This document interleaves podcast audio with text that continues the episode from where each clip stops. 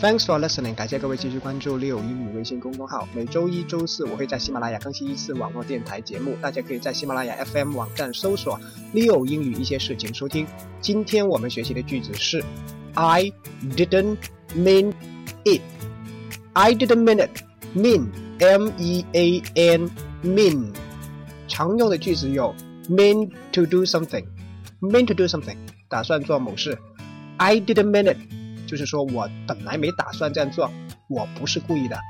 如果我们做错了一件事情，说完 sorry 以后，我们就应该说一句 I didn't mean it，这样子就可以让对方更加舒服一点。